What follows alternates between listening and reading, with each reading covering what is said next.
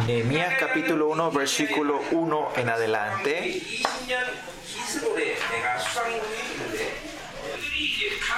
Bueno, los ancestros de la fe que estamos viendo son los fuertes, valientes y sabios, ¿no? Pero especialmente Nehemías eh, es que, que fue un líder especial, excelente, que guió a Israel en medio de muchas dificultades, ¿no? Claro, todos los líderes fueron, estuvieron en tiempos difíciles, son líderes que Dios levantó en tiempos difíciles, pero especialmente Nehemías, en el año, veces 530 y algo, ¿no? En el 582 Israel es destruido y, y en el año qui- 532, ¿no? Es que viene, eh, vienen eh, del cautiverio, vuelven a Israel, ¿no? Eh, por el decreto de Ciro, ¿no? y comienzan eh, la construcción del templo y paran por 16 años y en el año 300, el 300 en el 516 eh, se, se se restaura, la, eh, continúa la, rest- la construcción ¿no? y al terminar ese se llama, es el templo de Zorobabel, ¿no? Pero no era solo con restaurar el templo, ¿no? Y en ese tiempo, eh, para guardar una ciudad tenía que haber murallas, ¿no? Y en este tiempo, eh, aquello, si ves eh, en el, el, el trasfondo del contexto de este, no es aquello, sino...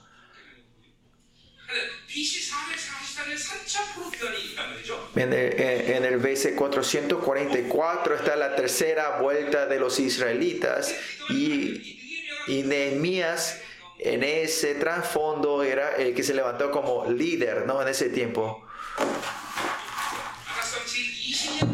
Dice que estaba en el...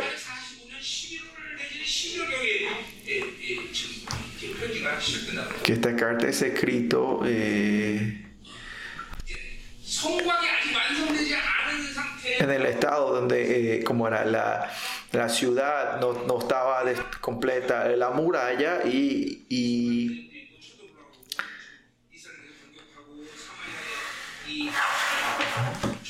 eh, la muralla se tiene que levantar para haber más seguridad. Por ese tiempo había mucha fricción contra Samaria y todo eso. Y este es en el tiempo del, del año 20 del rey Artajerjes, ¿no?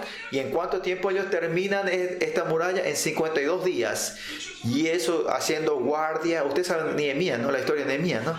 No, no era que hacía rápido, es lo bueno, sino pero estaban en un estado que ellos tenían que apurarse para hacer esta muralla. Había muchas limitaciones de elementos, recursos eh, humanos y recursos materiales. Y en ese tiempo Nehemías, excelente, con su ex liderazgo excelente, terminan en 52 días. Cuán gran líder era que pudo terminar esto y, y no solo la muralla, sino que también da una obra grande para poder traer seguridad a Israel, ¿no? Para restablecer a, a, a Nehemías, ¿no? eh, de Israel. Y Nehemías...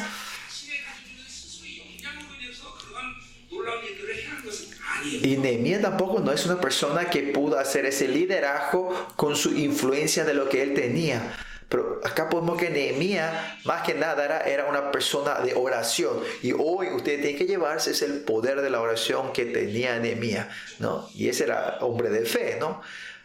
Fe. La fe es algo, un elemento muy importante que los hijos de Dios que tienen que tener. Y no es algo que yo quiera, sino que Dios me da, ¿no?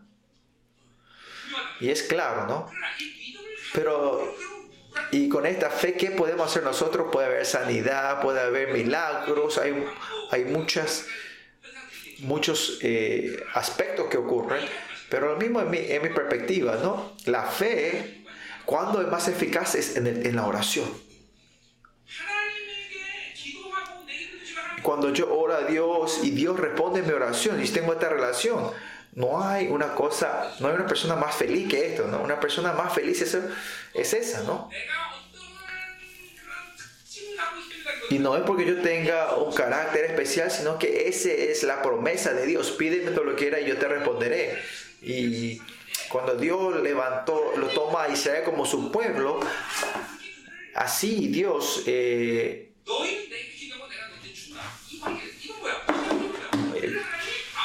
por eso el Señor dice, Abba Padre a nosotros, ¿no? Y Si nosotros oramos, Él nos tiene que dar, nos responde, ¿no? Si Él no nos da, no, no podemos vivir. Si Él no nos da, por otros canales, cuando Él no nos da y ustedes por otros canales reciben, eso es lo que viene a destruirnos y a matarnos. Por eso nuestra vida es siempre vivir de lo que Él nos da y vivir de lo que Él nos da, ¿no? Pedir y lo que vivir. Y por eso si ve el dibujo panorama completo es yo oro y Él me responde eh, por nosotros en el futuro y nosotros vamos recibiendo eso, ¿no? Pero al no poder orar, ahí viene la dificultad de nuestra vida. En mucha área de nuestra vida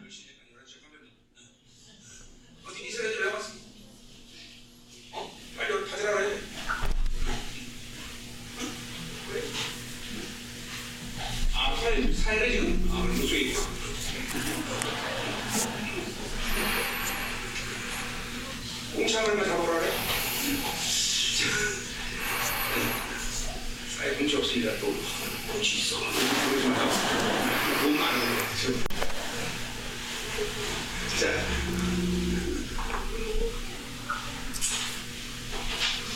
이 화성적인 시간이 양치치고 이렇게 아스카를 기다리고 A mí no me gusta este tiempo en medio de estoy esperando por, por helados y tengo que seguir predicando. Así que, bueno, volviendo.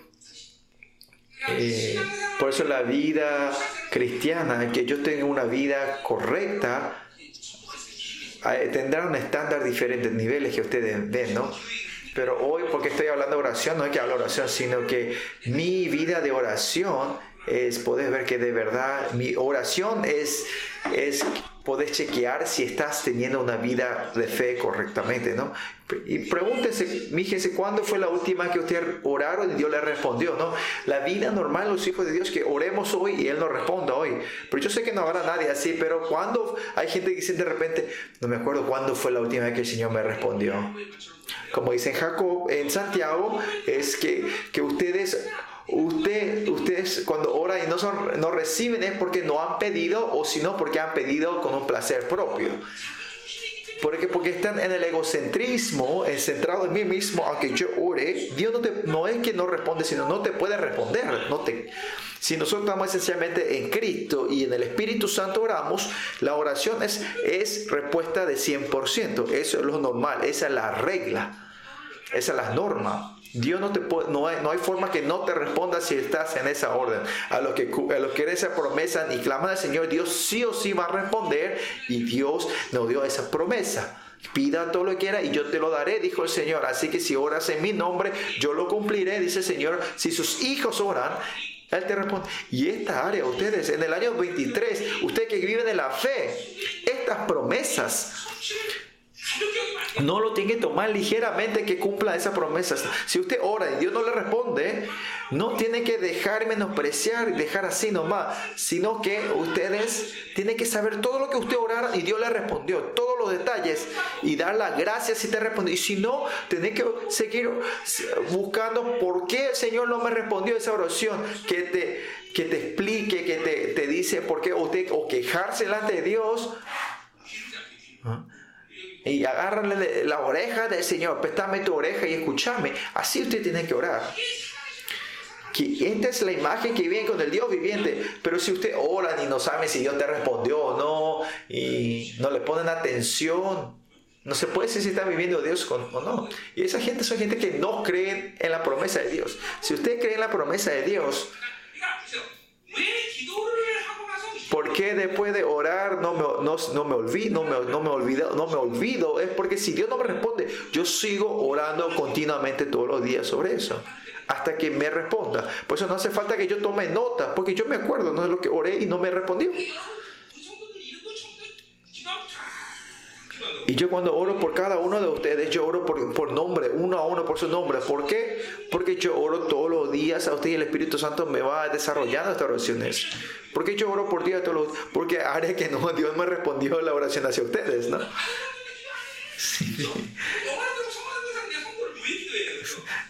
Sí. esos miembros que ya entraban en la santificación, en la glorificación, no hace falta que yo ore, ¿no? Si ya me respondí mi oración, ¿no?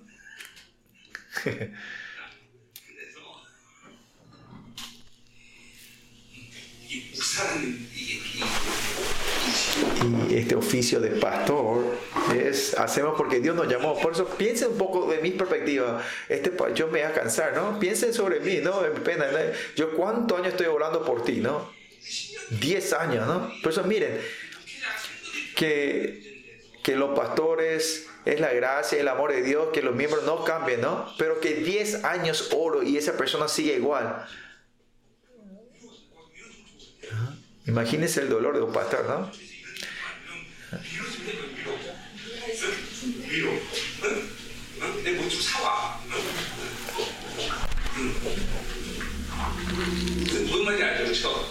¿Me entienden, no? El sentimiento de un pastor. Y por eso Pablo habla sobre paciencia. Y es porque Dios nos llamó, podemos hacer, ¿no? Hermano, ¿cuánto resiste mi oración? 15 años.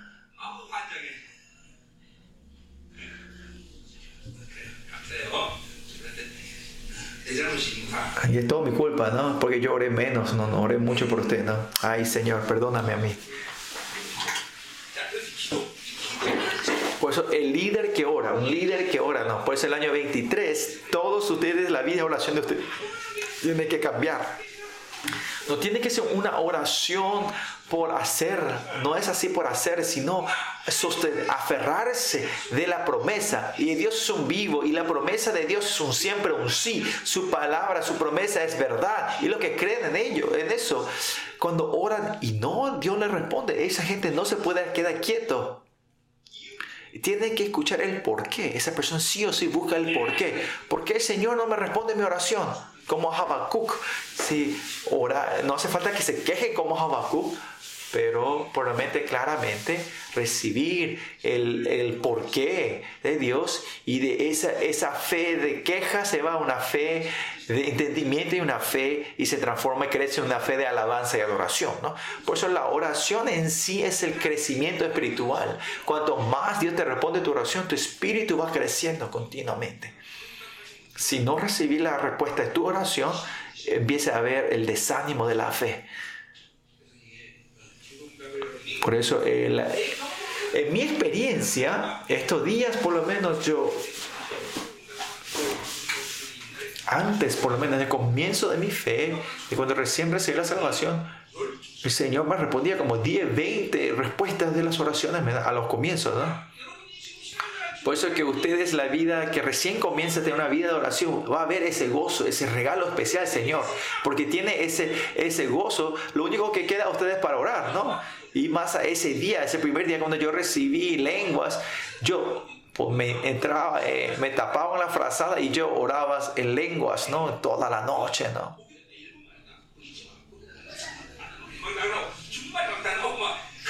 Y por eso era divertido cuando recién empezaba a hablar lengua, ¿no? Y no es que era monótono, sino transformaba, había tonos diferentes, ¿no? Y ahí entendí en ese tiempo, ah, por eso en Primera Corintios dice que dice, hablar lenguas es porque en mi boca se salen lenguas diferentes. Ahí entendí eso, ¿no? Y eso en Primera Corintios es algo que ya había enseñado, ¿no? Por oración. ¿Ya vino al lado? Bueno, vamos.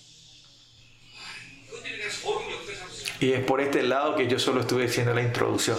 Vale, pasen rápido, pasen rápido el helado y...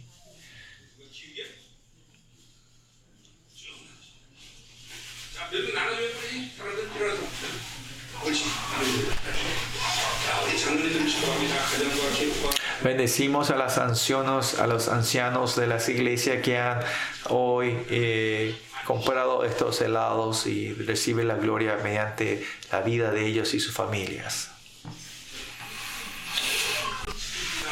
Esa muy buena conferencia, ¿no? Que Dios le da todas las cosas espirituales, le llena las cosas espirituales y físicas también, ¿no? Aleluya.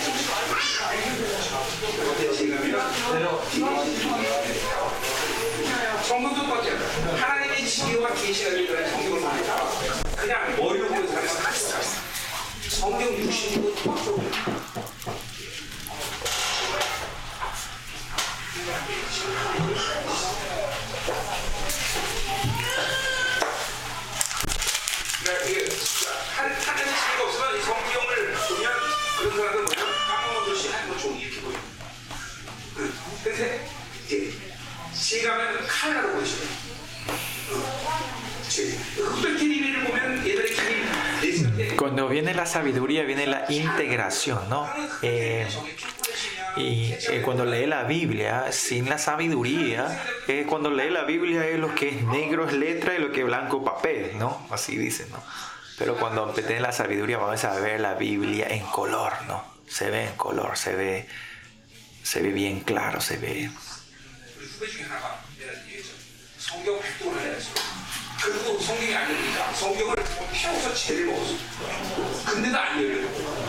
그리고 성경이 안 열리니까 성경을 펴서 죄를 먹었어. 근데도 안 열려. 그래서 내가 나 한 번 딱 열려. 이 새끼야. 성경은 뭐 엉덩이를 먹나. 근데 오늘 하늘의 지혜에서 야구를 했지. 자, 다음 보세요. 봅시다. Bueno, ya comieron todo helado, vamos, vamos a entrar en Nehemías entonces. ¿Están comiendo todavía?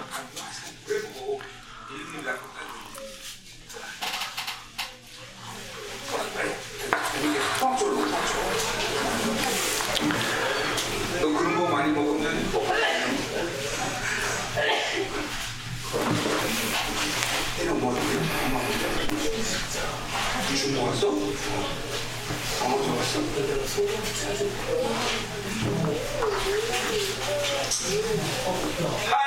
할렐루야. 자, 아니 할렐루야. 자, 자, 자, 그럼 이제 이걸 드시고 귀를 조금 열어놓고. Bueno, abran, eh, coma con las bocas, abran los oídos y espíritu y escuchen, ¿no? Y la fuerza que tenía Nehemías era eh, porque era de Dios y esa fuerza venía porque él oraba. El hombre de oración es muy importante. Hoy anhelen ser hombres de oración, mujeres de oración, ¿no? Este año 23, eh, recibir, eh, recibir, ¿cómo era? Eh, recibir eh, las respuestas. Ustedes que ustedes en el 23 digan, ustedes oran y, reciben la respuesta de Dios o reciben el, por qué.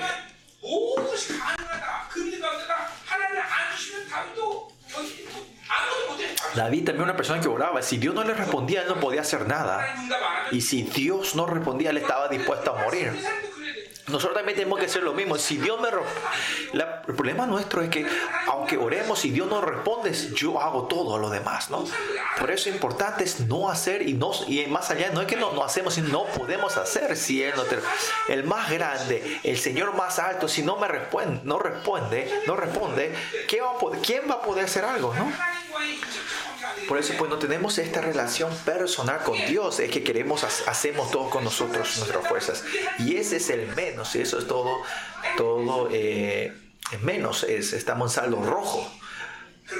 Por eso el Señor David, aunque haya cometido ese gran pecado, se va, es que Dios lo toma apreciado, es que él, en la perspectiva de la oración es eso, que sí, Dios no respondía, él no podía hacer nada. Y espero que ustedes sean esos héroes, que la espiritual Nehemía entre en ustedes hoy. Por eso, primeramente, por eso Nehemías, si ves hoy, él tenía esa actitud de oración.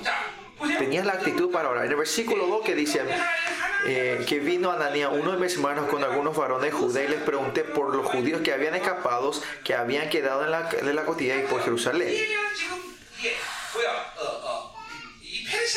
Nehemías estaba en el centro, era en la nobleza, eh, la gente de la, ¿cómo decía? De, de la, de la alta sociedad de Persia en ese tiempo. Y si él estaba así, él no tenía razón de por qué preocuparse sobre su pueblo de Judá, de Israel. Pero que Israel está en dolor no era que era nacionalista, sino que él tenía el corazón de Dios con él. Tenía un corazón humilde. Por eso tenía mucha... Eh, interés al corazón y al pueblo de Dios y tenía el dolor hacia y por otra forma tenía un corazón humilde y por eso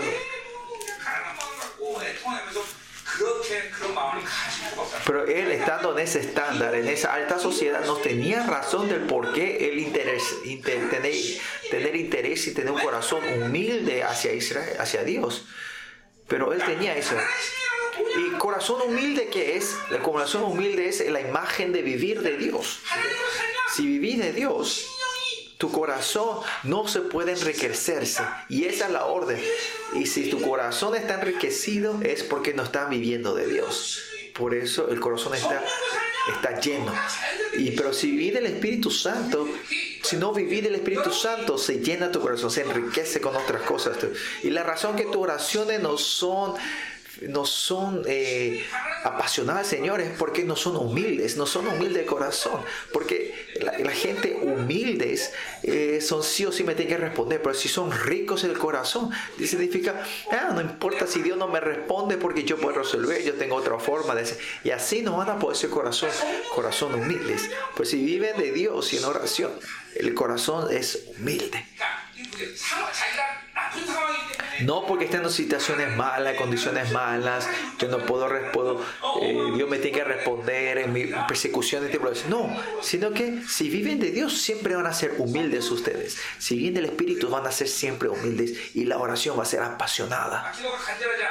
Y la evidencia que tu oración no es apasionada es porque tu corazón está rico está enriquecido, que aparte de Dios tenés otros elementos dentro de ti que podés vivir aparte de Dios, que pensés, pensás que tenés estos elementos que podés vivir, aunque no esté Dios en eso. Yo también tengo esas áreas en mi, corazón también, cosas que no son de Dios. Por miren, ahora, yo no estoy diciendo que estoy llevando bien el misterio, pero si ves el tamaño de mi iglesia, cómo se mueve, se está moviendo todo naturalmente, y yo tengo muchos elementos y condiciones para enriquecerme, ¿no? De corazón. Y no es que ustedes, que me, no se puede decir que me aman con todo, pero ustedes son obedientes, muchos de ustedes me aman, son muy bonitos, me respetan, ¿no? Y si es así, yo no hace falta, no tengo razón yo para levantarme a la madrugada a orar y clamar al Señor.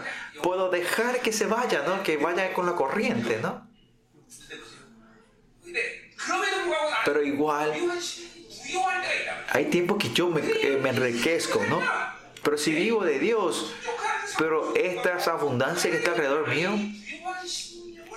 Dios no deja que yo tenga ese corazón, porque yo, vi, no es, porque yo vivo con Dios, no es que mi esfuerzo, sino que cuando yo vivo el Espíritu Santo, si hay algo que se enriquece en mi corazón, el Espíritu Santo para que se muestre en mí tiene dolor. Pero igual yo, me, me, yo con eso trato, ¿no? Pero igual hay áreas que están endurecidas dentro de mí. Y el Señor siempre me lleva a la humildad. Y ese es el punto de la bienaventurada, ¿no? A los que, a los que lloran y a los que son humildes, ¿no? Y, y si viene el Espíritu Santo, vos podés tener ese corazón de llanto. Las aventuranzas, ¿no? Y vas a ser, y vas a ser eh, mansos. Y Nehemías, porque vivió de Dios eh, ese estado de comunidad y sus situaciones, pero como eso no, no afecta su relación con Dios porque tiene su relación en el corazón de Dios y él tiene este, este corazón hacia Jerusalén, hacia los remanentes. Versículo 13, y los que quedaron de la cautividad allí en la provincia están en gran mal y afrenta y el muro de Jerusalén se derribó y sus puertas quemadas a fuego. Por eso él estaba siempre con ese, su, eh, atento hacia Dios. ¿no? Por si ustedes no viven de Dios y del Espíritu Santo, lo que se escuchan en el oído van a escuchar la cosa del pero si continuamente están buscando a Dios, van a escuchar lo que Dios le dice, que no importa, algunas si Dios le va a directo, pero alguna información o algo que escuchan, o lo que escuchan de la gente, van a empezar a escuchar lo que el Señor quiere darte. Pero porque usted no tiene mucho interés en Dios, no pueden escuchar lo que el Señor, la información que el Señor le quiere dar a ustedes, ¿no? Por eso, versículo 4, miren que dice, cuando oí estas palabras, me senté y lloré, dice, ¿no? Cuando escuchó la situación de Jerusalén, él se sienta y llora en ese momento. Y llorar no es porque estaba triste, sino que llorar es porque tiene un corazón humilde, ellos pueden llorar. La razón que no lloramos nosotros Escuchen bien, eh, la razón que nosotros no lloramos no es, hay gente que son muy emocionales, por eso lloran, pero si viven de Dios, lágrimas, no hay forma que no lagrimes. Y yo por eso siempre me enfatizo, si tus lágrimas se están secando, estás entrando en la religiosidad. Es una evidencia clara que te está formando una persona religiosa, especialmente un pastor como yo. Si se desaparecen lágrimas, es una señal clara que te está formando un, un señor religioso.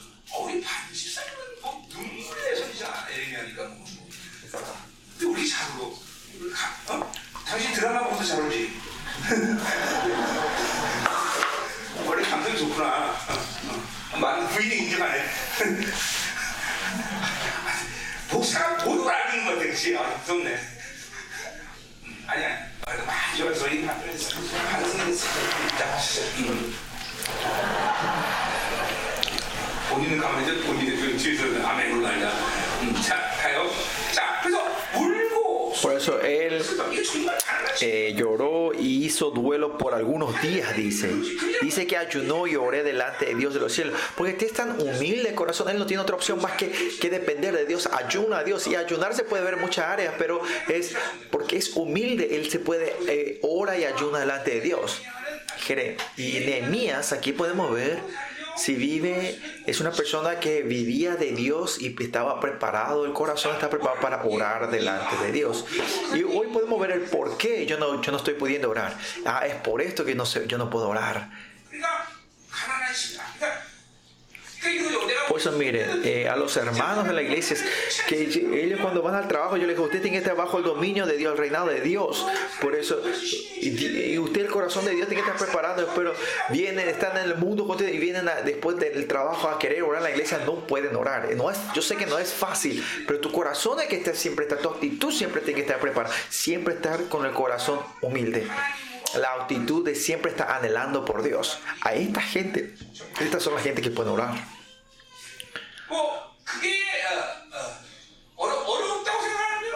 Si piensan que esto es difícil, es difícil, ¿no? Y esto no es uno o dos años, sino 10, 20, 30, 40, 50 años. Daniel se puede casi por 80, 90 años. En ese tiempo largo, él, porque tenía un corazón humilde, él no podía parar de orar, hacer, destruir el hábito de orar. Por eso vivir de Dios, Él fue algo continuo dentro de Él. Si ustedes viven de Dios también, la gente que vive de Dios es igual a la gente que ora.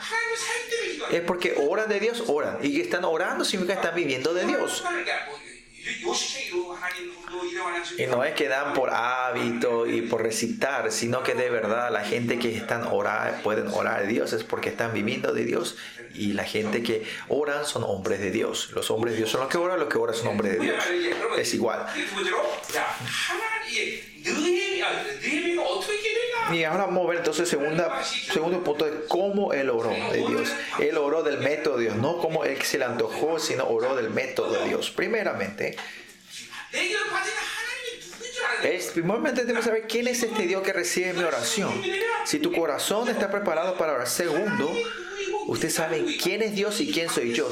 Esta relación, con esta relación, vos podés, si tienes esta relación correcta con Dios, podés orar. Claro, gente puede orar a ídolos, idolatrías, pero orar a idolatrías no es eso no es oración. Ellos dicen que es oración, pero eso no es oración, porque sí o sí tiene que recibir todo lo que soy yo y el que puede responder a mi oración es pues, ese es Dios y ese es nuestro Dios único. Los ídolos, los ídolos no pueden hacer eso, no te pueden responderte. Pues ¿quién es el que recibe mi oración? Eh, si tienes esta identidad clara de quién es al que yo estoy orando, yo, ese es el fundamento para que yo pueda orar. Si no sabes quién es Él, si no es así, tu oración puede ser una oración que vos estás dando a Baal, o te estás orando a ti mismo. o puedes malentender a Dios y orar pues, pensando que Dios es el mismo con otro Dios. Por eso en el, en el Padre nuestro, Padre nuestro que estás en el cielo, decimos que Padre, que es un ser de vida, una relación vida conmigo, ¿no? Si yo no tengo una relación con, de vida con Dios, no importa cuánto usted oren, Dios no puede responderles, ¿no? Pues Nehemías claramente sabía quién era este Dios.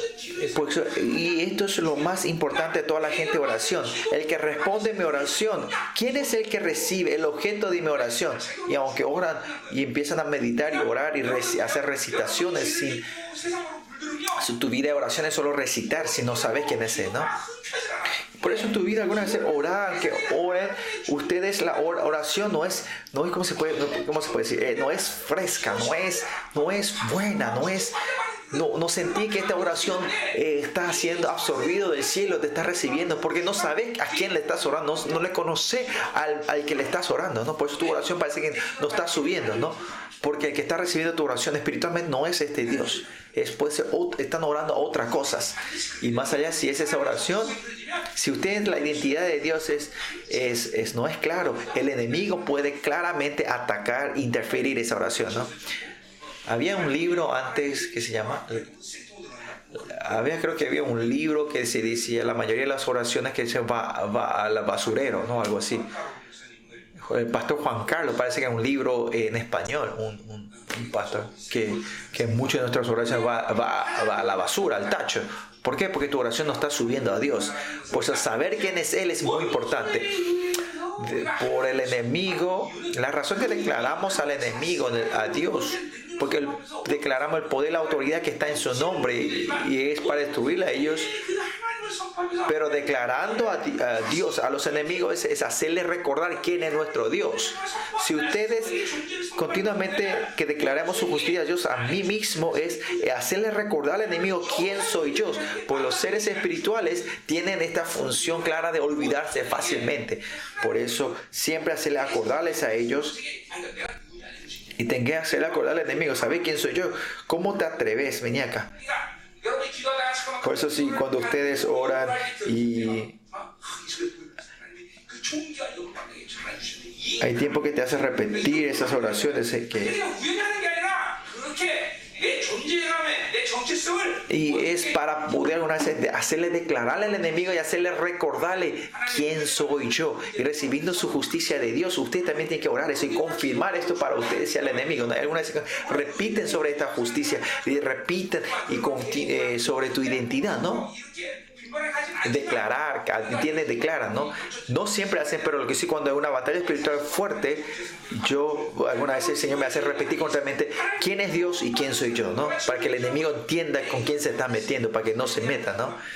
Es lo que sí, Nehemías tenía una identidad, una fe clara de a quién él estaba orando y quién era ese Dios que él estaba orando, ¿no? Y de acuerdo a ese carácter de esa oración, Dios responde a mi oración, ¿no? Por primeramente, versículo 5 dice, Él declara, te ruego Jehová, Dios de los cielos.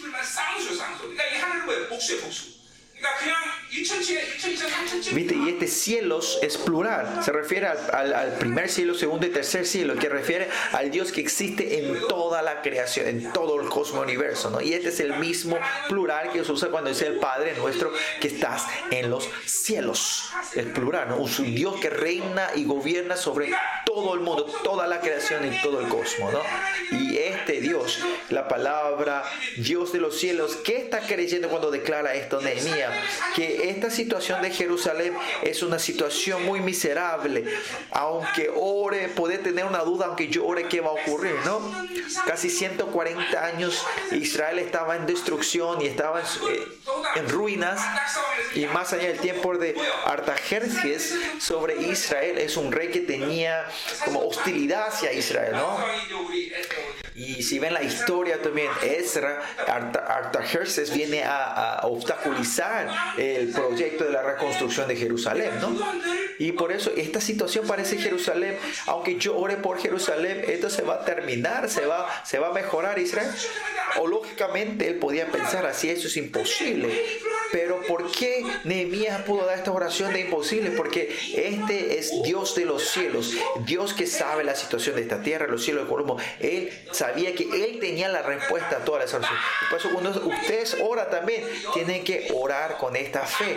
Si ustedes nos creen que Dios es de los cielos, hay muchas cosas que en tu mente, aunque usted ore, está diciendo, ah, Dios no puede esto, Dios no puede esto, esto tampoco no puede. Dentro de ustedes ya tomen en tu mente, dentro de ustedes, en tu conciencia, en tu subconsciencia, usted ya toma la decisión que Dios no puede más hacer esto, ¿no? Por, y así la fe no puede crecer en tu vida, ¿no? Pues si no creen que es Dios de los cielos, miren, en, tenés que chequearte bien qué clase de oración tú estás levantando en mi mente que todo lo que está, ustedes ya definen diciendo, ah, Dios no puede, esto no puede ser así, aunque yo ore, esto no va a ocurrir, no, no, esto fue acá, esto no, esto no. Ustedes mismos ya se están renunciando y ustedes no saben que eso es incredulidad y más algunos piensan que esto es una oración correcta que están dando a Dios. Ustedes tienen que creer en los cielos, que Él está, que Él está lleno en toda la creación y que todo posible con Él. No es solo el Elohim, ¿Se acuerdan? Yo le dije, Elohim, algunas veces se le ponía a, Baal también. Pero este Dios es, el Elohim de toda la creación del cosmos y el que puede cambiar y renovar. Es el Dios de Elohim del poder, el todopoderoso que puede cambiar toda la creación, ¿no? Y segundo dice que Él es fuerte, grande y temible, ¿no? Este Dios él interfiere en, toda la creación y al mismo tiempo es temible. Temer es que aparte de Él no hay otra cosa que podamos temer nosotros. esta oración sale más tarde también. ¿A quién le tiene que entre... ¿A quién Nehemías tiene que ir a compartir lo que él tenía en su corazón? Era contra, contra el rey Artajerces. Y él tenía un gran temor porque era muerte, ¿no? Pero Nehemías, ¿usted piensa que tenía temor cuando iba a compartir esto contra el rey?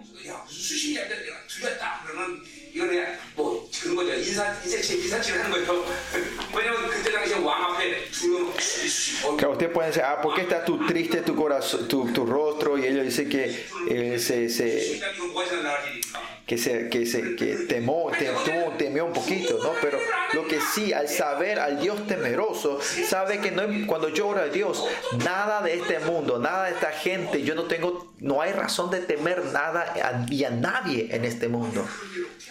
Eh, se pregunta, ay, ¿cómo yo puedo hacer esto? ¿Cómo Ustedes ya definen esa, ese, ese, temor dentro de ustedes porque no se han encontrado con el Dios todo temible, el, todo, el Dios temeroso. No tienen temor a Jehová y, y, porque ustedes mismos eligen a la comunidad y buscan eso y pensando que ese, ese es el camino correcto de Dios. Si ustedes saben que Él es el temible, usted no va a tener temor a nadie. Ustedes van a tener, van a ser valientes y corajes para salir, ¿no? Y eso vimos en Daniel también. Tenemos que encontrar al Dios temeroso, sí o sí. Si no se encuentra con el, temible Dios, su espíritu muere eternamente. Solo tenemos que temer a Él. Si solo tememos a Él, nada vamos a temer nada en este mundo. Esencialmente entre ustedes hay mucha gente que tiene temor a la gente. Cuando ven una situación que no aguanta, eh, se desaniman y se frustran. Y el secreto es, es porque no se ha encontrado con el Dios temible. 33 años cuando me encontré primeramente al Señor, me encontré con el Señor, el Señor temible. Por eso desde ese tiempo hasta ahora ni una vez demonios, gentes, mundo no, más, no temía nada. Y es era al Señor, porque es la gracia del Señor, ¿no? ¿se acuerdan? Yo le dije, esa, vi, una, vi una película de terror del Drácula y después los y, después los, las películas de, de los de, el fantasma coreano ya, ya no tengo, ya, ya no temo más nada, ¿no? Pero cuando encontraste, encontrar con el Dios temeroso, temor, ya no temes más nada de este mundo. Y David es, David también confiesa, aunque miles, aunque diez mil miles me rodeen, no temo nada. No tengo temor. No es porque era hacía valiente, porque él se encontró con el Dios temible y ya no temía más nada en este, en este momento de creación. Y miren entre ustedes, hay, hay que liberar, hay que liberación de espíritu y temor. Eso también es importante, pero lo más esencial es encontrarte con el Dios, el Dios temible. Tener el temor a Jehová, ¿no? Más allá, si tienen el Espíritu Santo, esencialmente ustedes van a saber que el Dios temible, porque el Espíritu, como dice, es el Espíritu de la reverencia. Ustedes van a tener reverencia a Jehová, van a tener temor a Jehová. Y como no viven del Espíritu, ustedes no tienen este temor, ¿no? Y muchos eh, ganchos espirituales vemos, pero es lo mismo este temor. Que los, chicos, hijos de Dios tengan temor es algo no se puede entender, ¿no? Levante la mano que mucha gente tiene temor, tienen mucho miedo. Pero Nehemías ya sabía, él conocía al Dios temible, no es que tenía temor así nomás.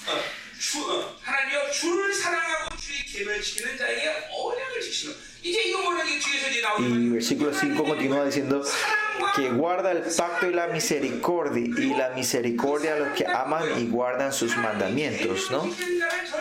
Y acá él, creía en el amor de Dios y a los que amaban a su palabra y al pacto que Dios no le iba a dejar nomás así, ¿no? que Dios, eh, a los que son obedientes a Dios, a los que son obedientes a la palabra de Dios, sus oraciones Dios no dejan y no, eh, inatendidos, ¿no? Porque la palabra de Dios no te responde. Si la gente que menosprecia la palabra, aunque si ellos oren, pues Dios es un Dios de orden, como dice Proverbios. La oración sin ley, sin, sin la ley, es, es, como la, es no, es útil, ¿no? Por eso, si ustedes se oran sin la palabra, sin guardar la palabra, es usted una oración, una oración que es eh, que buscan algo propio. Por eso Dios no te responde, ¿no? Pero cuando son obedientes y guardan la palabra de Dios y la gente que ora, Dios no puede aguantar, Dios le da. Acá le dice Dios, no era que prometiste así y Nehemías cuando ora basada en la promesa de Dios, Dios dice, bueno, ok, sí, vos está correcto, sí, cierto, vos, vos está correcto, cierto. Y él se rinde. Y esto es lo que ocurre cuando la gente de oración, Dios. Pero esa gente que es desobediente, siempre son desobedientes y dice, Señor, tu promesa, tu promesa. Y el Señor dice, vos, vos primero, ¿no? No, claro, Dios no te responde así, yo soy el que dice así, pero me entiende lo que estoy diciendo, ¿no?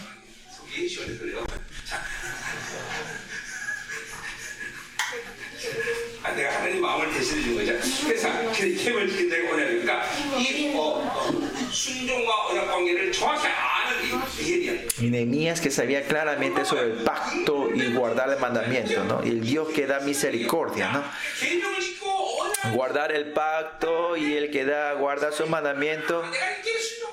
Ah, y no es porque, ah, viste, yo hice bien, yo guardé bien el pacto y bien la palabra, por eso me tiene que responder. Pero no es eso, sino que la razón que Dios responde a mi oración es porque Él tiene misericordia en nosotros. No es porque yo fui bueno obediente.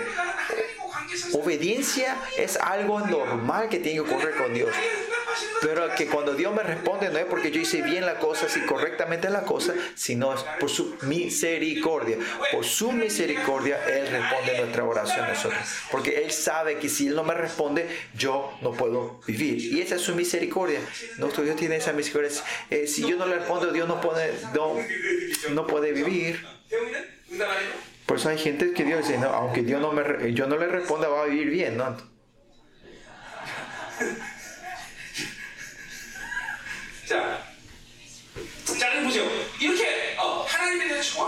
Por eso sabe claramente de Dios. ¿no? Sabe claramente, está experimentando ese Dios del que responde mi oración. Por eso, primeramente, de la parte de Dios no hay problema recibir la oración de Mía porque Él le conoce correctamente a Dios y Dios está 100% preparado para responder a la oración de Mías. Si hablamos eh, teológicamente, no tiene ningún problema de la doctrina de Dios, sabe quién es Él. Miren dentro de ustedes áreas que Dios no está respondiendo a tus oraciones porque ustedes están fracasando, si hay áreas que están fracasando en conocer quién es Él, si fracasan de saber quién es Dios, tu vida cristiana es no tiene sentido. No importa si no le conocen a Dios y no importa cuánto oren. Es como orar a la idolatría, ¿no? Usted tiene que orar creyendo que es un Dios que puede responder todas tus oraciones, tiene que orar. Pero si no es así, usted está poniendo eh, murallas dentro de ustedes diciendo que Dios no puede responder esto, Dios no puede hacer esto, ¿no? Y hay muchas, y tiene que ver por eso si hay muchos malentendidos, cuáles son los malentendimientos que vos tenés en nuestro Dios. Por ejemplo, cuando decimos Abba Padre, Padre nuestro, si, si vos tu herida hacia tu Padre no están sanados, esa imagen del Padre te vas a ir a Dios. Y, y si no sanas a Dios como no le vas a querer a Dios como tu Padre. Y por eso tu oración no puede subir, ¿no? Y en esa área que en donde y esa área donde vos no fallás en conocer al Abba Padre. Y esa persona que ore no tiene no tiene validez porque porque él, cuando Dios nos me da algo es porque todo poderoso y yo todopoderoso pero del por qué pero ¿por qué ese Dios todopoderoso, eh, omnipotente te da y te responde a ti? Es porque Él es Padre. Esa definición de Padre y yo, por eso te da. Por eso, si fallamos en la relación de Padre, no importa cuán rico y poderoso sea Él, no tiene beneficio para nosotros. Por eso, si tienes una herida hacia tus padres, fallás en el Abba Padre. Algunos tienen muchas heridas sobre los dones espirituales. ¿Y cuál es la característica de esa gente? Tienen muchos malentendimientos del Dios Todopoderoso, ¿no? Esa gente ah, pueden hablar de agua Padre, tiene esa relación del Padre, pero no pueden creer en el poder de Dios. De verdad Dios puede decir, mi Padre de verdad puede hacer esto. Y esa gente de, o la gente que tiene heridas a su padre, y son muy tacaños en que es un Dios que te da, ¿no? Y, estas, y si tienen estas heridas, la relación con Dios fracasan ustedes. Que tienen herida de madre no son muchos, ¿no? la mayoría tienen herida del padre.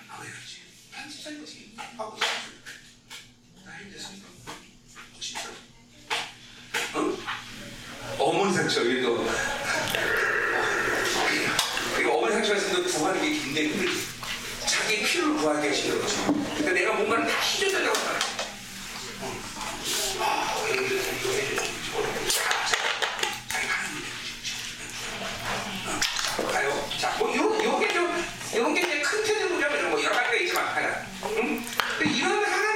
Bueno, y si fallas de esta área de Dios, eh, conocimiento de Dios, Dios en la orden espiritual, Él no puede recibir tu oración, ¿no?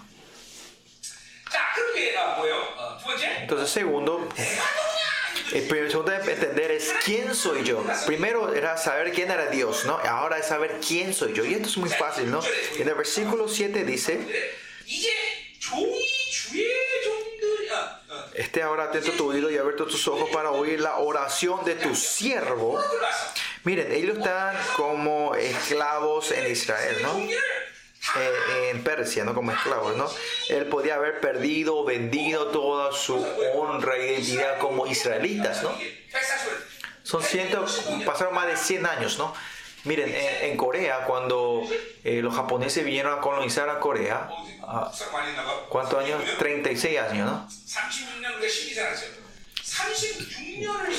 Entrando 36 años, en el tiempo de mis padres, mis abuelos, yo cuando escuché, ¿no? Ellos hablaban muy bien en japonés. La identidad de la nacionalidad coreana ya se había borrado un poco, ¿no? ¿Ah? Y muchas, muchas palabras japonesas habían quedado en nuestra cultura, ¿no? Después de eso, ¿no? Con solo 36 años de estar colonizados, hubo una, una como confusión en idiomas y en identidad. Pero miren, pasando más de 100 años, estando bajo la colonización de otro reinado, esta identidad que yo soy israelita, ¿puede haber confusión o no? No es que solo viene, sino que, y acá viene la grandeza de Israel, Israel pasando 3.000 años, ellos nunca perdieron su identidad de, de israelita, ¿no? Pues no importa en qué situación donde yo esté, si yo soy, si tengo la identidad que yo soy, Él es mi Dios y yo soy su pueblo, ahí Dios me trata a mí con la dignidad de su pueblo y su hijo como su hijo, ¿no? Esa es, esa es la promesa de Dios en Jeremías. Por eso mira nosotros cuando salimos al mundo no olvidamos nuestra identidad de hombre y, y, andamos y andamos como vagos en esa tierra, ¿no? Porque perdemos nuestra identidad de hijos, ¿no? Negociamos todas las cosas con el mundo, ¿no? Pero si no se olvidan quién soy yo, eso es algo muy importante, ¿no? El problema de quién soy yo, antes de ser de eh, problema de, de oración, es problema de es cuestión del dominio del Señor. Usted pierde el dominio de Dios. Se, se, se, cancela el reinado de Dios en tu vida cuando pierdes tu identidad. ¿no? En este año, Nehemías, pasaron 100 años y estando en la alta sociedad, y él no se olvida quién es él y quién es Israel. ¿no? Por eso dice acá, el siervo, acá dice, eh, acá por los hijos de los Israel, tus siervos, dice, ¿no? Y él está continuamente, es algo claro para él diciendo, es, obvio que tú tienes que reinar sobre nosotros. Eso es lo que está diciendo cuando habla sobre Israel y tus siervos, ¿no? Pero nosotros cuántas veces fácilmente en nuestra vida negamos o tiramos nuestra identidad como hijos de Dios. Por eso Nehemías aquí dice, ¿quién es él? ¿Quién es Israel? Él tenía un entendimiento claro sobre esto. Pasando 100 años, él sabía quién era él. Por eso dos cosas. Acá ya se es aprobado delante de Dios saber, porque sabía quién era Dios y sabía quién era él exactamente, ¿no? Parecía algo fácil, pero no es algo ligero, ¿no? Es algo muy importante. ¿Quién es Dios? En, en estos dos puntos eh, se pueda ver, eh, acá termina todo, ¿no? Si ustedes, cuando, ¿se acuerdan cuando eh, le prediqué sobre el Padre Nuestro? Es, si esta identidad claramente es formada entre Padre e Hijo, la, oración es 100% respuesta. Hasta mi suspiro, hasta la meditación de mis pensamientos, Él responde, ¿no? Por eso si tenemos estos dos aspectos claros, la oración es, respuesta, ¿no? Identidad, identidad, saber quién es la identidad, la identidad de Dios y mía. Y en esa relación, ahora vienen las características especiales de las oraciones en tu vida, se empieza a resucitar. ¿Por qué la oración de ustedes es débil? ¿Por qué no pueden orar? Primeramente porque no saben quién es Dios y quién soy yo, porque olvidan esa identidad de ustedes. si no se olvidan estas dos, siempre van a, van a estas, como era, los, fuertes áreas, aspectos fuertes de la oración se manifiestan a ustedes. ¿Y cuáles son esos? Uno de ellos es Versículo 6 continúa, dice, eh, que hago delante de ti día y noche. Dice que Él es un estado que Él podía orar día y noche, que está siempre orando delante de Él. En capítulo 2, versículo 4, que dice también, me dijo el rey, ¿qué cosa pides? Entonces oré al Dios de los cielos. Miren, en el momento que el rey le pregunta, ¿por qué estás triste? Estaba en un tiempo de muerte y vida Jeremías, ¿y qué quieres de mía? Y en ese, porque preguntó el rey, no es que le responde directamente, sino que primeramente él busca al Señor. Ora, en ese momento también ora al Señor. ¿De dónde viene esto? Porque, porque él, es una evidencia clara de que él vivió por mucho tiempo eh, sabiendo quién era Dios y quién era Él. Y siempre orando día y noche. Y siempre teniendo la costumbre de preguntar al Señor y no hacer con su fuerza, con sus pensamientos. Es una evidencia que él siempre vivió dependiendo del Señor. Elías, hablamos del primer día, Elías, ¿no? No importa lo que él decía, hay algo que escuchaba con la voz de Dios, pero había eh, todo lo que él decía, hablaba, hablaba del, del, sentimiento de la fe. En la fe la hablaba, ¿no? Y todo el tiempo que vivió la fe, él, estuvo pasando. Y no cualquiera que cuando el, rey le pregunta qué quiere que haga, que puede orar delante de Dios y hablar. No hay muchos. ¿Por qué? Porque el resto, porque su, toda su vida, él siempre tuvo esta identidad de Dios y de él. Y siempre mantuvo esta relación oración y estaba acostumbrado, encarnado de vivir de Dios. Es, es un acto que sale esto de, Jeremías. Y mire cuántas veces ustedes muchas situaciones en tu vida, en casos en tu vida que ustedes, ustedes mismos resuelven, usted mismo toma la decisión dicen y usted, usted mismo toma la decisión, ¿no? Pero, pero en todo momento, cuando vienen esos momentos, no soy yo, sino que Dios está primero. Y es por eso que esta persona es una persona que ora. Hoy también, hoy. No busquemos el resto de tu vida. Miramos hoy, el día de hoy. ¿Cuánto ustedes han pedido a Dios? Han orado delante de Dios. En, en Proverbio 3 que dice, confiamos completamente en Dios y no confíes en tus entendimientos y deja todo tu camino a la mano de Dios, ¿no? Y confía todo en Dios y, y no en tu entendimiento, no tus entendimientos, tu pensamiento, lo que vos sentís y lo que vos sabés, no depende de eso, sino que pero sino que dejas todo el camino delante de Dios. Y ese es Nehemías ahora en este estado. Que oremos siempre, que siempre en fe, vivir el Espíritu Santo, están acostumbrados a vivir así. Por eso, en toda cosa, que sea una persona excelente, ah, trabaja muy bien, es muy en detalle. Aparte de esto, en todo ese trabajo, porque Dios el que está interfiriendo no puede fracasar a esa persona.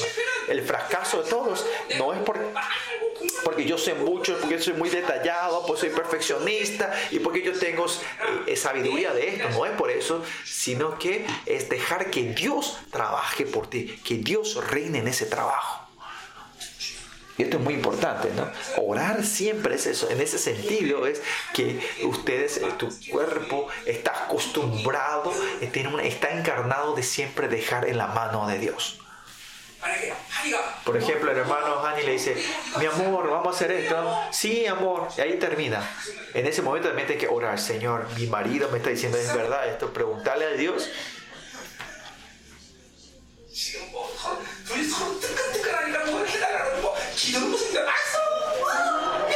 Ahora pues están recién casados, tienen que orar, que orar ni eso, eso ya no le viene, cualquier cosa que le piden uno a otro ya están ahí haciendo lo que piden y se olvidan de orar ni buscar a Dios.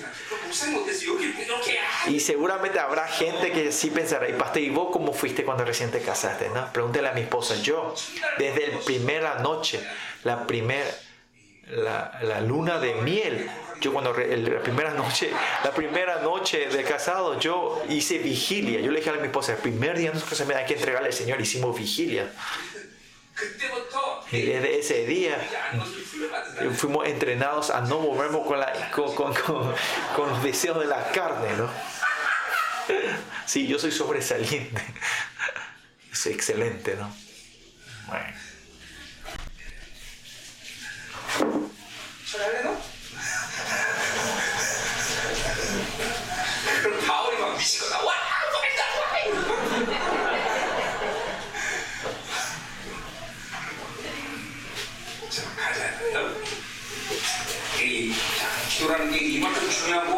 Por eso pues orar era así de importante, ¿no? Y estamos viendo ahora por qué la oración es tan importante. Cuarto,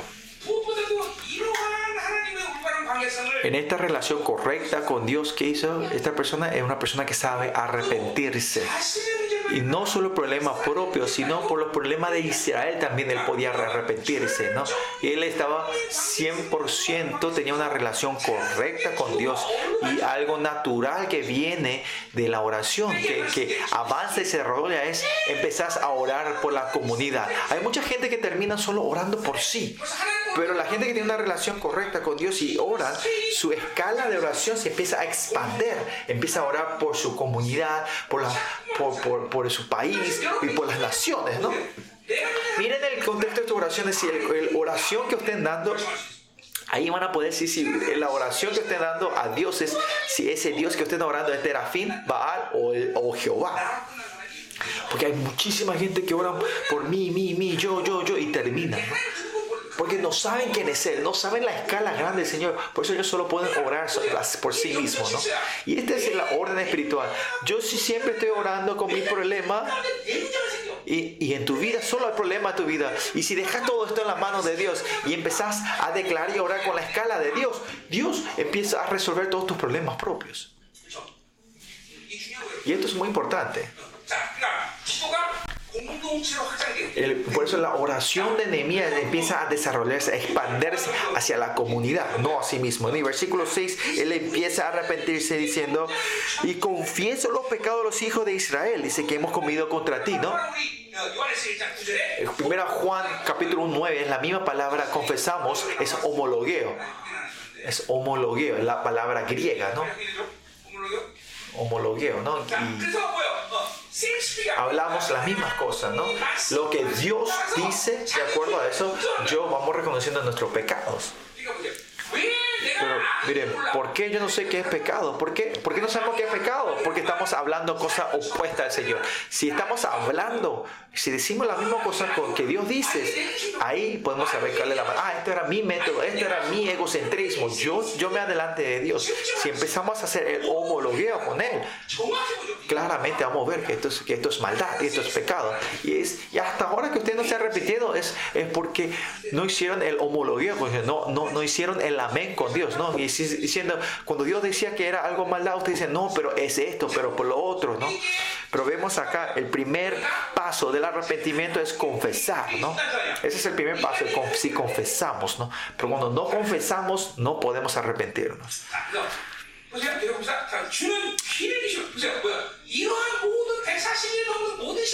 Y en este 140 años, en esta destrucción que estaba Jerusalén, pero Nehemías tenía una clara eh, como convicción que el Señor me escuchaba y me oía. Por eso dice en el versículo 6 comienza, este ahora atento tu oído, dice.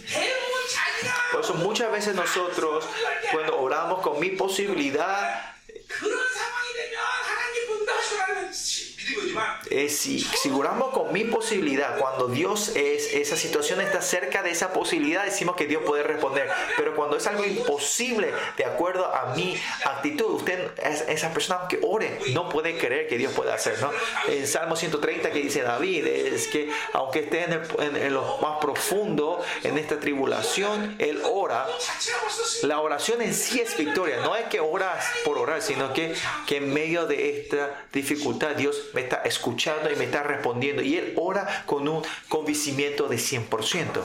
Y esto es la fe. Que Dios escucha mi oración, que está atento a mi oración. En esta situación miserable que está Jerusalén, Dios me va a escuchar y va a responder y va a resolver. Eso es lo que tenía esa fe, ¿no? Esa condición que estaba en Israel, él no le, importa, no le ponía mucha importancia cuando salía delante de Dios, porque él tenía una fe clara que Dios podía hacer. Y lo mismo la gente, ¿no? esa gente no se puede, no. Y ustedes ya están poniendo esas murallas, ¿no? No, Dios puede cambiar a cualquiera, todo. Amén. Y el versículo se continúa, dice, y abierto tus ojos para oír la oración de tu siervo, ¿no? Esta gente complica un poco la vida a Dios, ¿no? Que le diga oh, que, que, que, abra los oídos, que abra los ojos, ¿no? Pero Dios le encanta a esa gente que continuamente hace que Dios trabaje, que continuamente haga trabajar a Dios y que continuamente ponga a Dios primero para que Él haga. Porque Él le encanta trabajar por nosotros, Él le encanta orar por nosotros. Pues nosotros la gente, cuando alguien nos continuamente nos hace trabajar y nos molesta a nosotros, ¿no? Si mucha gente viene, viene a consultarme, da al ministerio, a degustar, me gusta, pero algunas veces demasiado, estoy muy cansado, pero pastor, haceme. No me gusta, me molesta, quiero descansar, ¿no? Esta mañana también fue así, a las 3, 4, 5 de la mañana no podía dormir y cuando estaba, estaba por dormir alguien me llamó y era mi... Y era mi nuera que me llamó diciendo mi sobrina estaba enferma. Y yo, ah, yo quería dormir y oh, no quería. Entonces me desperté. Y le dije, venga, rápido. Y vinieron. Y le ministré y nació. Y, se sanó. No, por eso le, di gracias, Señor. Pero sí. Pero hay tiempos, algunas veces, me, sí, la mayoría me dice, me gusta ministrar. Pero no es así. Dios 24 horas, 375, sin feriado, siempre cuando Él está escuchando y está dispuesto a trabajar por nosotros. Esa es la diferencia entre hombres y Dios. Por eso en Salmo 100, Dios dice que un Dios que no duerme ni no es que, no es que él tiene sino que es un Dios que no duerme, ¿no? A esto Dios le encanta, a esta gente que le, que le hace trabajar a Dios y le abre tus oídos, que, que, que, le sigue molestando a Dios. A ellos le encanta. Usted no tiene que pensar esto en, en método humano, sino que hay que molestar a Dios. A lo que molestan a Dios, Dios le encanta a esa gente. Ese de, hacerle darle comodidad al Señor. No son gente que ora. Hay que todo el día tiene que estar molestándole, hace esto, hace esto, Señor, esto me molesta, que hacemos esto por esto, por ella, por esto. Continuamente ir, decirle a Dios, continuamente a lo que molestan a Dios. Dios le encanta a esa gente. Y esta es la característica del amor de Dios. Si amas, que vos le sigas pidiendo, le encanta. Usted también, cuando ustedes, cuando aman, la persona que usted ama, a esa persona que usted ama, cuando te piden algo, te gusta, ¿no? Que ella pida.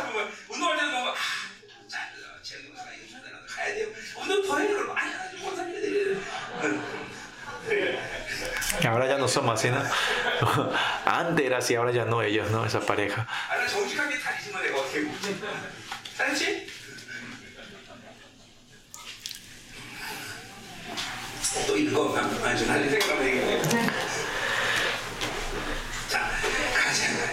자, 그래서 기다리시고 나와 내 아버지 집이 범죄하여. 어? 자, 그래 보세요.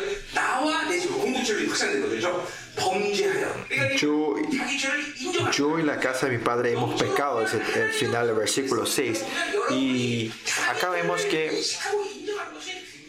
cuando ustedes no viven de Dios es difícil reconocer tu pecado. Si no te conoces así bien, porque no. Esta es la llave. No conocerte a ti mismo es no reconocer tus pecados. Que ustedes digan que yo he pecado, esto no es una confesión fácil. Que Él está confesando el pecado propio, es que ellos están mirando correcta y honestamente delante de Dios. Si bien egocéntricamente centrado en sí mismo, ustedes no saben cuál es tu pecado. 140 años está Israel en, problemas, ¿no? Y ante Nehemías, eh, seguramente habrá habido una vida de, gentil, ¿no? Eh, como extranjero, ¿no? Por eso capaz que puede ser un poco borroso del por qué Israel pecó y qué, qué, clase de pecado cometió para que esté Israel hoy. Pero cómo es que él sabe correctamente la situación y los pecados de Israel es porque él tenía una relación continua con Dios y él sabía, él sabía el porqué y él nunca perdió de vista eso. Se está viendo a sí mismo y a Israel, ¿no? Y pasado 3.000 años israelitas todavía saben por qué están sufriendo todavía los israelitas verdaderos, ¿no? Y eso está en la corriente de ustedes también. Ustedes también, si cuando ustedes pecan delante de Dios, usted tiene que tener una relación espiritual que pueda admitir y confesar estos pecados. Si esto no lo hace, esto se va a ir acumulando, se va a ir cerrando y va a haber un tiempo que ustedes no van a poder reconocer. Por eso miren a David, David, siempre hablo de David, ¿no? David es así, ¿no?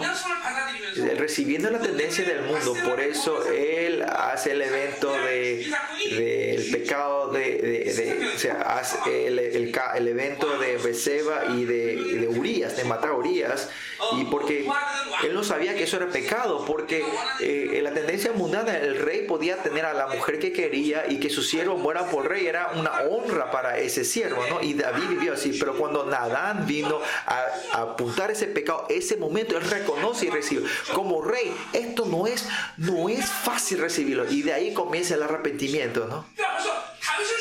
Por eso, a que Dios ama a Dios Dios amaba a, David, era que no era que él pecó, sino que él respondía, que, él, que reconocía ese pecado. Por eso Nadán, Nadán habla eso instantáneamente. David dice, no, ese soy yo, ese yo, yo soy el pecado, yo fui el que cometí ese pecado, ¿no? Amén. Y mucha gente no conoce su pecado y no reconocen, y por eso no se ven así mismo, están con los ojos cerrados. Y versículo 7 dice, en extremo nos hemos corrompido contra ti, dice corrompido, pecado. Cuando decimos maldad, pecado, corrupción, se puede decir, es, si definimos es una persona que vive por sí. Eh, si viven centrados en sí mismos, tienen que saber que van a vivir una vida idólatra, ¿no? Usted lo transforma a Dios como Baal. Y, no hemos guardado los mandamientos, estatutos pues, y preceptos que diste a Moisés, tu siervo. Nehemías está dando un arrepentimiento correcto a Dios, porque ellos no vivieron de sí mismos, no pudieron vivir de Dios, no pudieron eh, honrar la palabra de Dios. Pues una persona que ora verdad empieza a orar por la comunidad. ¿no? Y versículo 8 que dice, la gente que, que, que como era, que toma que toma la promesa, ¿no? Esa gente, ¿no? Versículo 8 dice, acuérdate ahora de la palabra, diste a Moisés tu siervo, dicen, si vosotros picareis y os, yo os dispersaré por los pueblos. Versículo 9, pero si os volvieres a mí y guardaréis mi mandamiento y lo pusieras por obra, aunque vuestra dispersión fuera hasta el extremo de los cielos, de allí os escogeré y os traeré al lugar que escogí para hacer habitar allí mi nombre.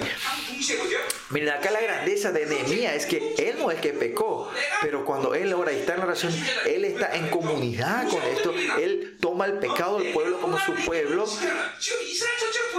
Y acá dice, y cuando la, promesa de Dios que si Israel guarda y vuelve, va a volver. No es que todo Israel está arrepintiéndose ahora y están, están reconociendo ese pecado que no guardaron la palabra, pero Nehemías aquí, él toma el pecado de todo Israel y él se arrepiente. Y cuando él es obediente y él se arrepiente y confiesa, reconoce como, como el arrepentimiento de todo Israel.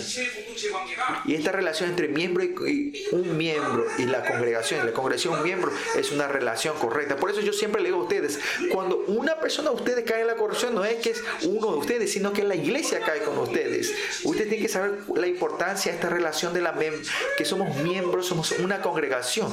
Que la iglesia, si nos apartamos de ser miembros, no podemos vivir. Imaginen cuánto si una persona acá Imagínense, si una persona en representante de nosotros aquí todo se arrepiente, eh, Dios reconoce ese arrepentimiento.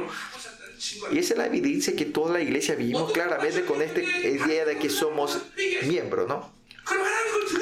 Si yo me arrepiento por esa persona, y porque Dios me escucha? Es porque Dios reconoce eh, como a nosotros como una, una comunidad. Ser la iglesia es así de importante por eso, que seamos una iglesia. Por, hay mucha gente todavía no entiende este concepto de ser la iglesia. Pero esto es una, y esto es una debilidad muy grande, no saber que somos la iglesia piensa que si yo hago bien la cosa va a ser todo bien solo, ¿no? Y es porque usted vive una vida cristiana así en, sus, en las otras iglesias. No es cuestión de solo. Usted no importa cuánto un carbón de fuego, no es nada. Hay que juntarse juntos para hacer un gran horno. ¿no?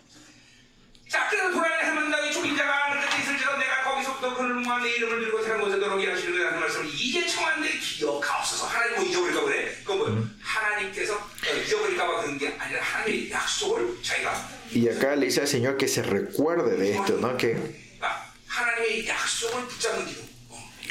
y ah, no es que el Señor se haya olvidado, sino que para que Él está pasando esta promesa al Señor. le dice, por eso en 2 Pedro dice, la promesa de Dios es la gran promesa, es el poder, la divinidad. ¿ah? Por eso usted tenemos que orar aferrándonos de la promesa de Dios.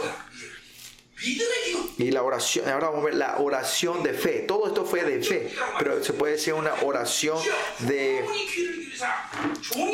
de, fe. Versículo 11 dice, eh, te ruego, oh Jehová, que ahora esté atento tu oído a la oración de tu siervo y a la oración de tus siervos que desean reverenciar tu nombre, ¿no? Que, que, que escuche mi oración, que esté atento, son toda oración de fe, ¿no? Cuando ustedes oran no tienen ningún, no tienen ninguna inspiración, no tienen ningún gozo, ningún sentimiento. Pero esencialmente ustedes, ¿qué tiene que tener siempre en tu pensamiento? Es que Dios igual está escuchando mi oración ahora. ¿Por qué? Porque yo soy su hijo. No importa si la situación está mala, no estoy pudiendo entrar en esa presencia, pero claramente vos tenés que saber, a Dios igual me está escuchando. Esa fe, esa oración de fe, que Dios me está escuchando. Porque mi relación con Dios es personal. Eh, no hay otra opción más para Él, para escuchar mi oración. Amén. Esta oración de fe tiene que subirse. ¿Y qué hora dice?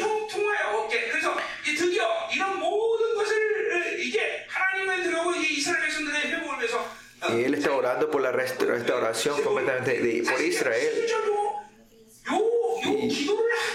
Para hacer esta oración del versículo 11, te puede decir, eh, Nehemías del versículo 1 al 10, él estaba eh, adulando, digamos, al Señor, ¿no? Por ejemplo, por ejemplo, es así, vos estás orando, que el motivo de la oración es para pedir dinero, pero por dos horas estaban adulando y alabando al Señor, y después al final le dice que le dé el dinero, Señor, dame el dinero, ¿no? Y este es el sabor de orar con Dios, ¿no? Y no es para, para sí mismo, sino en es para, para pedir esta oración. Versículo 11, Nehemías empieza a, a hacer esta relación con Dios, ¿no? Si usted tiene un patrón de relación con Dios, eh, tiene esta, esta hermosura de la relación con Dios, ¿no? Miren entre las parejas, ¿no? Este, si esto, esto que recién se casaron no hay, en el, no hay no hay una costumbre, pero yo, alguien que había por 30 años, hay, un, hay una costumbre entre familia, aunque no hablemos con los ojos, conocemos, podemos hablar.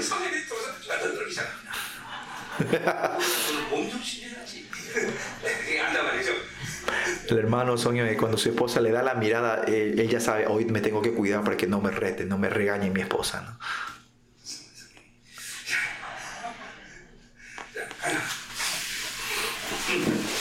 자, 보세요, 보세요. 오늘 존경 통화 이 사람 앞에서 은혜를 잊게 하세요. 이 사람 누구야? y acá dice, concédeme, concede ahora buen éxito a tu siervo y dale gracia delante de aquel varón. ¿Quién es aquel varón? El rey, el rey, ¿no? El rey, el rey Artajerjes. Porque yo servía de copero al rey ese, ese día, ¿no? Y Dios le responde instantáneamente, ¿no? No es una presión personal, sino que es por todo Israel es una obra por la comunidad. Él sabe el corazón de Dios, por eso puede orar así.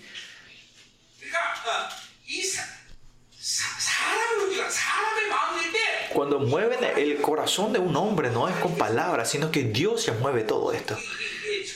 Esto es muy importante. Le responde eso. Y Copero al rey se puede decir que era primer ministro, el secretario principal de, del, del rey, ¿no? Era el secretario general, ¿no? y, este esclavo, este extranjero, eh, se transforma como en el secretario principal del, rey, ¿no? Y acá que tenemos que ver es el capítulo 2.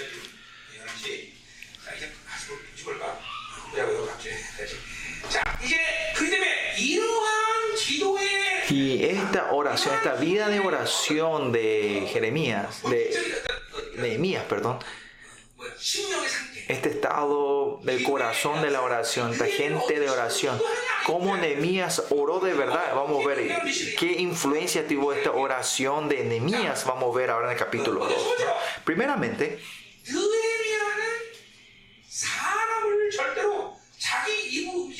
Nehemías nunca movió a la gente con sus palabras, sino con la oración.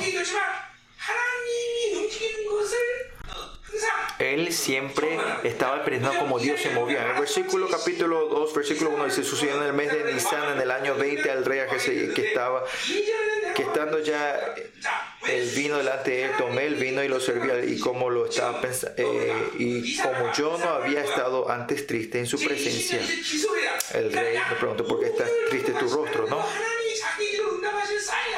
¿Y por qué estaba triste? No era porque, por hombre, sino que por, por la tristeza, por, la, por, por, Dios. Es una tristeza que él tenía de acuerdo a la voluntad de Dios. Pasaron casi cinco meses desde que oró y Dios todavía no le había respondido.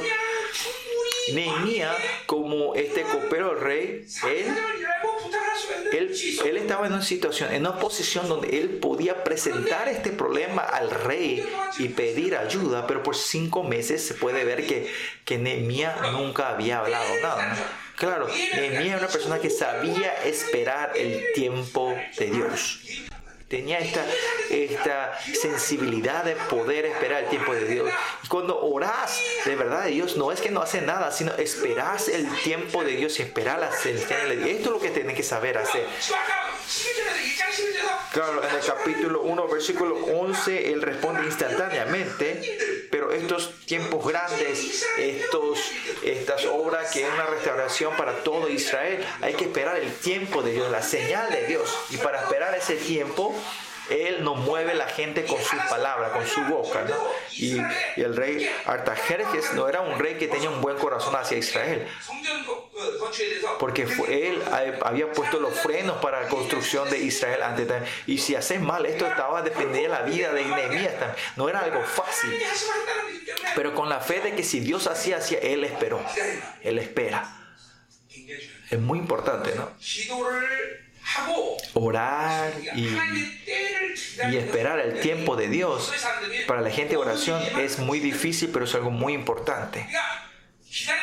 Esperar no es solo pasar tiempo, eh, malgastar el tiempo, sino que sino que en ese tiempo esperar de cómo se va a hacer Dios trabajar, qué hay que preparar y buscar el plan de Dios, sus tiempos que vas definiendo con Dios. Y en muchas situaciones cuando Dios va respondiendo, es que solo responde mi oración, sino que Él va definiendo las, las circunstancias, las condiciones. Por eso en el dibujo, en el plan grande, algunas veces toma tiempo. ¿no? Hay oraciones que dice por pasado 30 años, el Dios me va mostrando uno a uno de sus resultados. ¿Por qué? ¿Por qué tomó tanto tiempo? Es que no es que solo es para responder mi oración, no es que solo mi oración, Él tiene que definir toda la creación, ¿no? Y Nehemías por eso estuvo esperando. No es que él movió a la gente con su oración y esperó hasta el tiempo que Dios le respondiera a su oración. Y esto es muy importante, ¿no? Hay que saber esperar, eh, tener paciencia. Y cuando ustedes esperan en la oración, no es estar sin hacer nada, sino estar continuamente definiendo con Dios de cómo van a oír y prepararse con, cuando Dios empieza a, a, responder. Dios te va a dar, empezar a dar revelación y es el proceso que Dios te va a dar órdenes de cómo hacer las cosas. Y en toda esta situación, en estos momentos, Nehemías, porque tenía tristeza, el rey le preguntó por qué.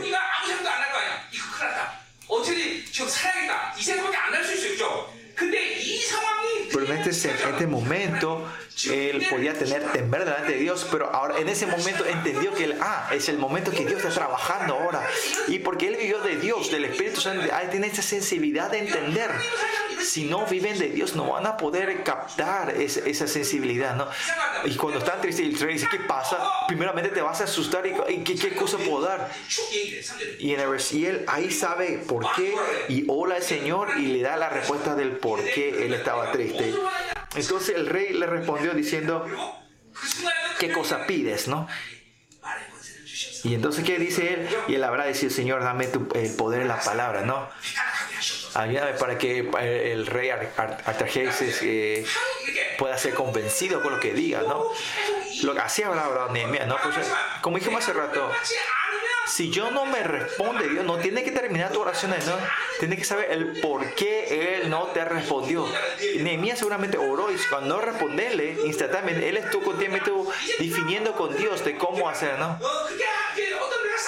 Cuando yo te dé, seguramente Dios le habrá dicho así a Nehemías, ¿no? Eh, cuando yo te dé señal que eh, pedí o tener que pedir de esta manera. O sea, ¿qué estaba haciendo Nehemías en estos cinco meses mientras esperaba la oración? Es recibir el plan de Dios de cómo ejecutar cuando venga el tiempo, ¿no? Muchos de ustedes cuando usted Dios no le responde instantáneamente o no, no viene respuesta, usted se olvida, no dicen, bueno, sea como sea, no. Cuando Dios no te responde instantáneamente, Dios quiere eh, definir más las cosas, quiere decirte, vamos un poquito más para adelante, vamos a planear un poquito mejor esto, ¿no? No es su deseo, sino que es el plan de Dios para trabajar en medio de nosotros. Por eso miren, ¿y qué dice eh, después de haber orado? ¿Qué le dijo al rey? A Dios que dice el versículo 5, y le dije al rey, si le parece al rey, tu siervo ha hallado gracia delante de ti, envíame a Judá, la ciudad de los sepulcros de mis padres, y la edificaré. Esto podía ser muerte para enemías, ¿no?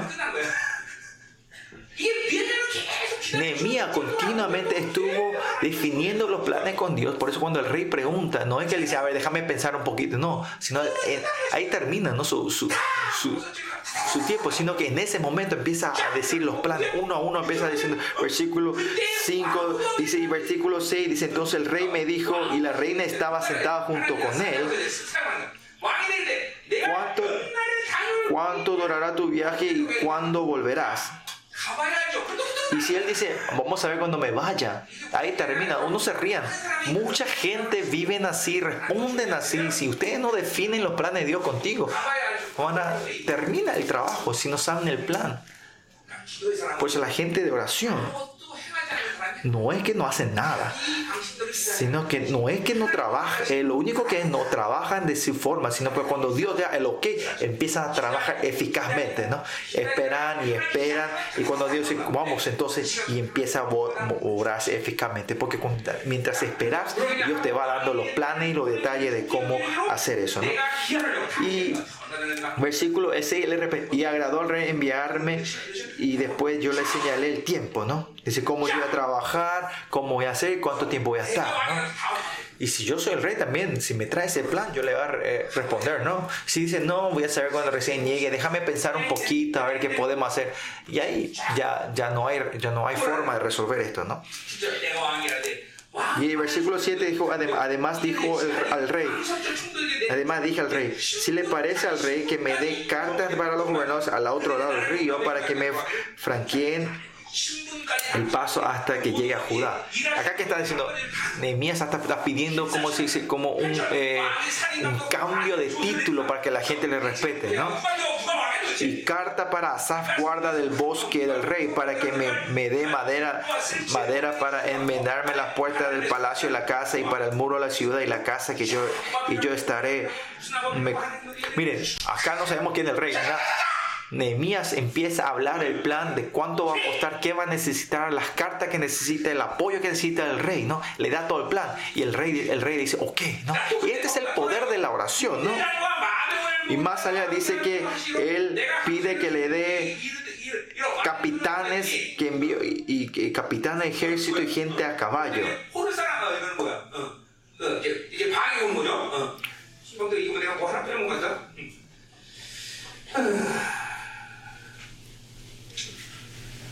그래서 뭐, 뭐, 아, 아 이거 이거 이거 이거 구전에 하나 그 군대장은 마병을 보낸다는 이거는 지금 Que el Señor le llama a capitanes de ejército y gente a caballo no es algo que Nehemías pidió, sino que el rey le dio, hasta le da un bonus, ¿no?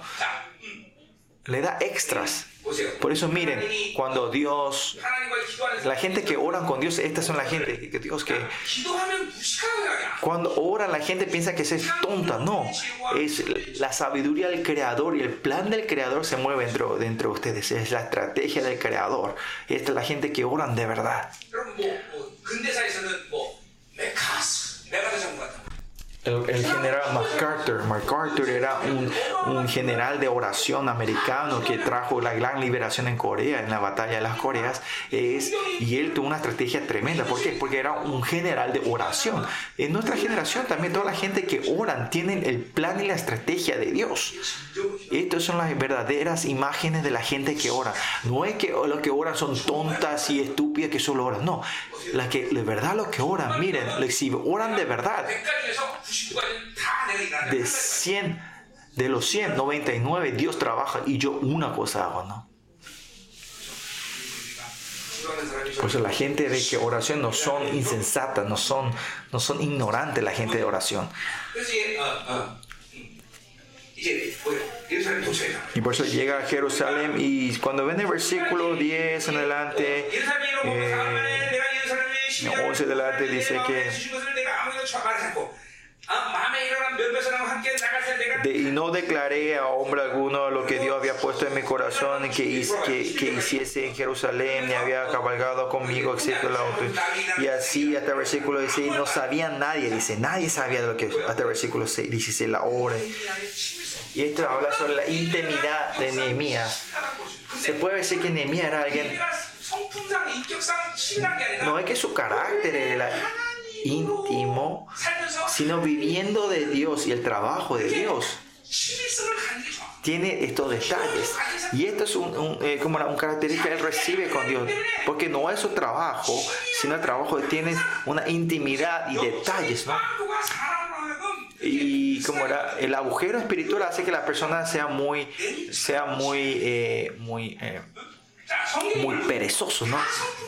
Miren los caracteres de todos los personajes de la Biblia, ¿no? Pero son todos, son todos detallados, son, son bien fríos, digamos, ¿no? Miren Moisés, cuando va eh, Juan, Pablo, Moisés, David, miren ellos, hasta Pedro, eran tan detallados y eran tan fríos, ¿no? En ese momento, ¿no? Y bien calculativos delante de Dios. Por eso, cuando el Dios empieza su trabajo, y ustedes empiezan a, a, a, como era, hacer malas cosas, eso no es de, de, como era, de de liderazgo, ¿no? Pero los líderes verdaderos es un carácter que el Espíritu le da, es que son detallados y son muy eh, eficaces, ¿no? Ustedes mírenme a mí, yo, yo soy una persona muy que, que, hago al azar, ¿no? A medias, pero cuando viene el trabajo de Dios, hago en detalle, ¿no?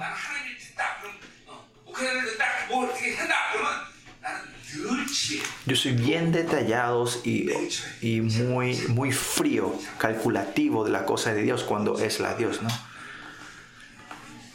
Usualmente no soy así, pero cuando oro y cuando es algo de Dios, yo soy así, ¿no? A ver, mis pastores asociados.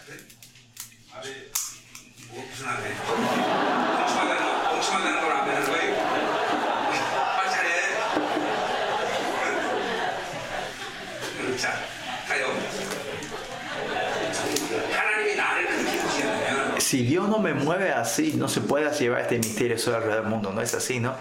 Miren alrededor del mundo.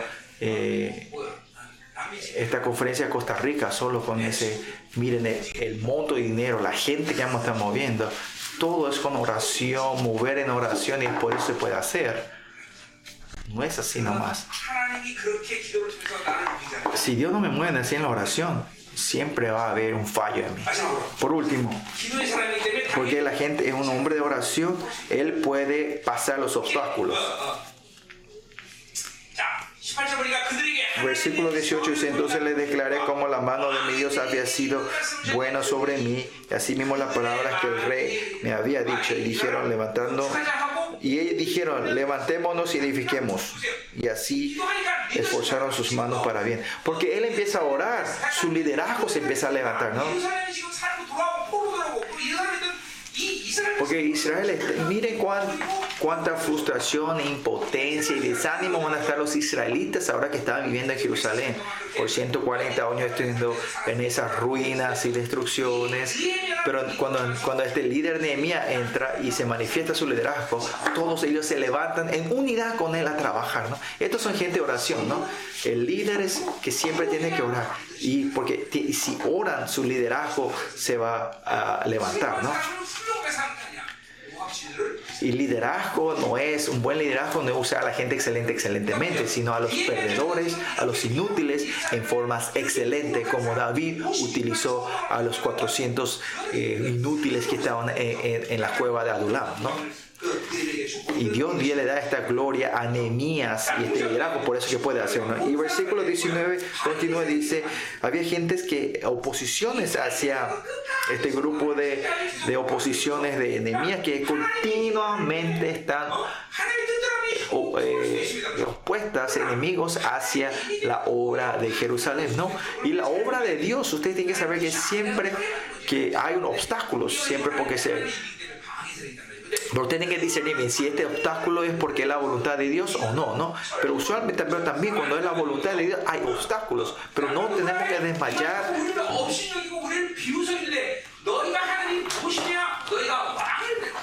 Y ellos dijeron, versículo 19, ¿qué es ¿Qué es esto que hacéis vosotros? ¿Qué, qué rebeláis contra el rey? ¿no?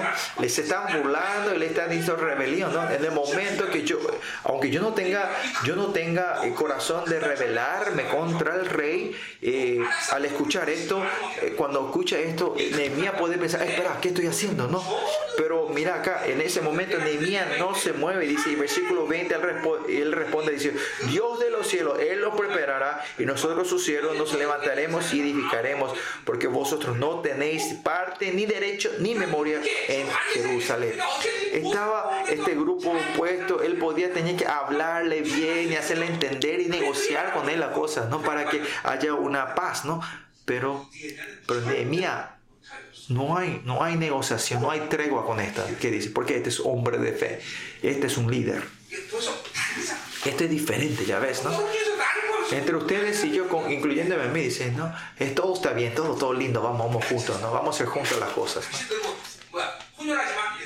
¿no? importa si son mezclas, son, son, pueden venir, no importa, no.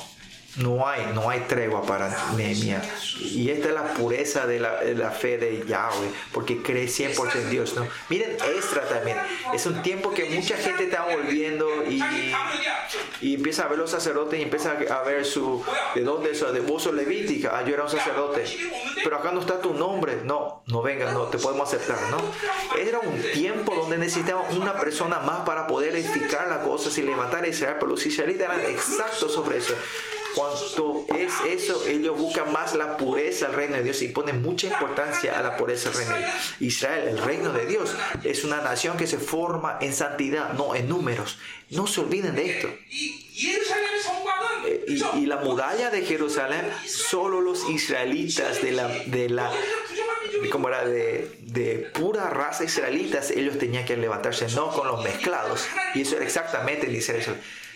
Y porque sabía claramente que esta muralla y esta ciudad era levantada por Dios, ellos eran exactos y tajantes sobre esto, ¿no?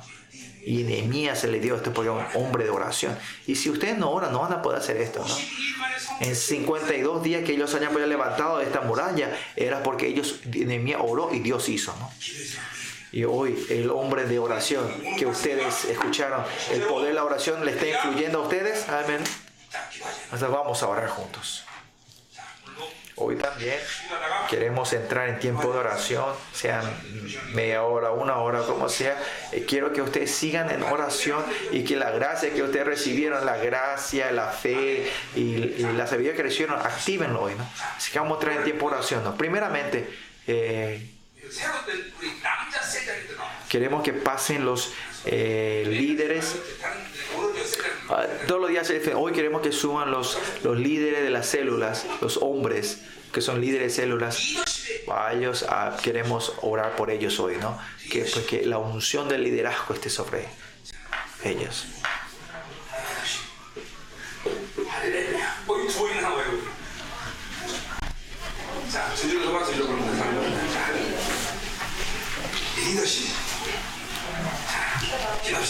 Vamos a orar.